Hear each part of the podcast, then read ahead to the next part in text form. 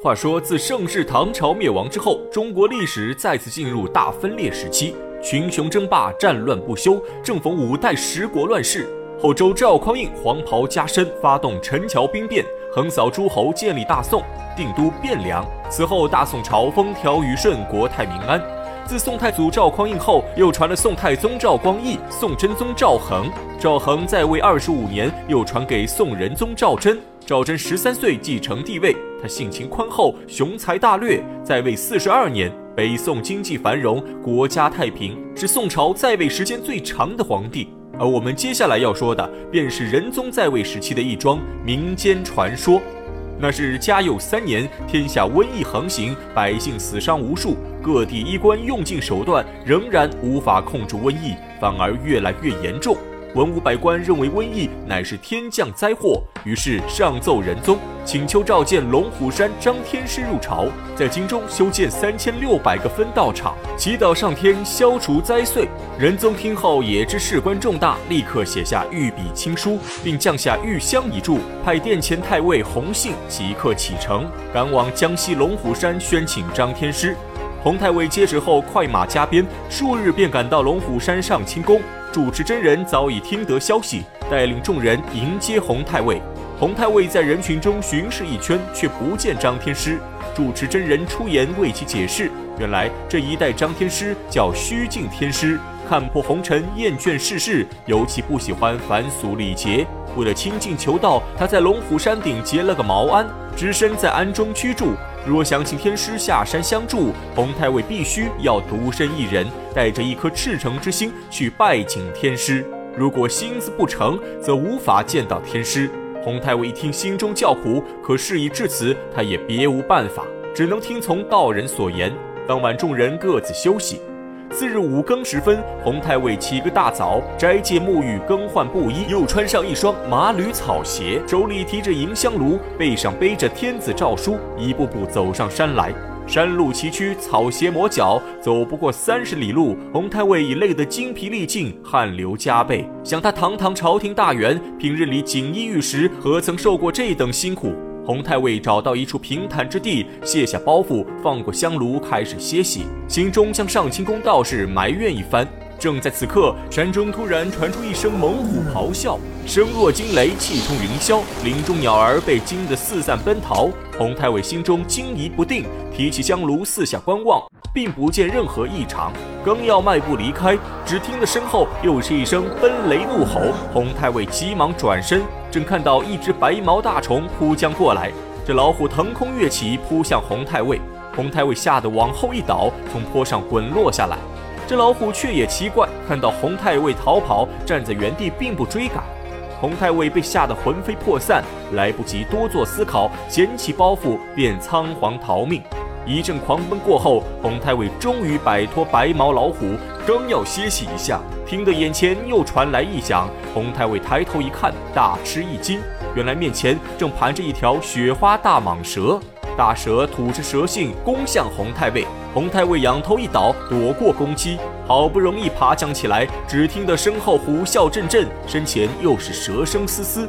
洪太尉当场吓得肝胆俱裂，强撑身体继续逃命，不料被脚下树根一绊，洪太尉如皮球般滚下坡来。起身再看时，老虎和毒蛇都已不见踪影。洪太尉又怕又气，将三清宫道士骂了个遍。骂完，刚要继续赶路，只听得周围传来一阵笛声。洪太尉前行几步，正撞着一位小道童，身骑黄牛，横吹铁笛。洪太尉询问小道童：“可知张天师现在何处？”小道童表示：“天师早已算出此事，提前乘云驾鹤，赶往东京。”算算时间，应该已经到了。洪太尉一听张天师有如此神通，便从原路返下山来。洪太尉在山上被猛兽毒蛇一下，心中气愤难平。返回上清宫后，立刻喊来住持真人，将身上所遇之事尽数讲出，责怪住持真人差点害死自己。住持真人一听，却大喊可惜。洪太尉不解其意。住持真人解释说：“龙虎山中虽然有毒蛇猛兽，却并不伤人，那都是张天师召来试探他的诚意。而洪太尉最后遇见的那个吹笛牧童，正是张天师本人。原来这一代天师年龄虽然小，但道行却极其深厚，世人都称其为道通祖师。住持真人说的真真切切，可洪太尉却并不相信。他一心认定山中的老虎、毒蛇都是住持真人故意放出来惊吓他，想看他笑话。于是洪太尉带领手下在上清宫中大肆搜捕，是要找到白毛大虎和雪花大蟒。众人从前殿搜到后殿，一无所获。眼看已到尽头，洪太尉抬头一瞥，发现远处有一座糊着红泥墙的宫殿。便问住持真人：“此乃何处？”真人表示：“这里是大唐洞玄国师镇压魔鬼的伏魔殿。”洪太尉一听，心中已有计较。他觉得山上猛兽必然藏在这里，于是带领众人大步赶到伏魔殿前。这伏魔殿年代久远，外面看着破败不堪，大门上还贴着历代龙虎山天师的封条，铜锁也用铜之铸死，目的就是为了锁住其中的妖魔鬼怪。洪太尉听完真人讲述，好奇心渐起，想看看里面关着的魔头究竟是什么东西。于是威胁住持真人打开伏魔殿，否则就要告他们妖言惑众之罪。住持真人不敢反抗，派两个道士去撕封条。小道士战战兢兢走到门前，手刚碰到这封条，只见平地突然刮起一阵妖风，小道士吓得面如土色，僵立原地。洪太尉却不信邪，大步上前撕开封条，又让手下砸断门锁，众人一起进入伏魔殿中。说来也怪，外面艳阳高照，伏魔殿中却是阴气森森，漆黑一片，伸手不见五指，好黑暗呐！洪太尉让手下点起火把，巡视殿内一圈，在大殿中央发现一个石碑，上面用龙章凤篆写着“天书符箓”，众人都不认识。洪太尉拿起火把转到碑后。这下众人都认识了，上面正写着四个大字“遇红而开”。洪太尉一看更觉奇怪，众人中只有他姓洪，他便认为这是天意，让他来到此处打开石碑。于是不顾住持真人阻拦，招来几个火工，让他们拿着锄头、铁锹挖掘石碑。挖到三四尺深时，火工正挖到一块青石板，住持真人大惊失色，劝阻洪太尉不要再挖了。可洪太尉心意已决，命令火工掘出青石板。不消片刻，众人已将青石板挖出，扛到一边。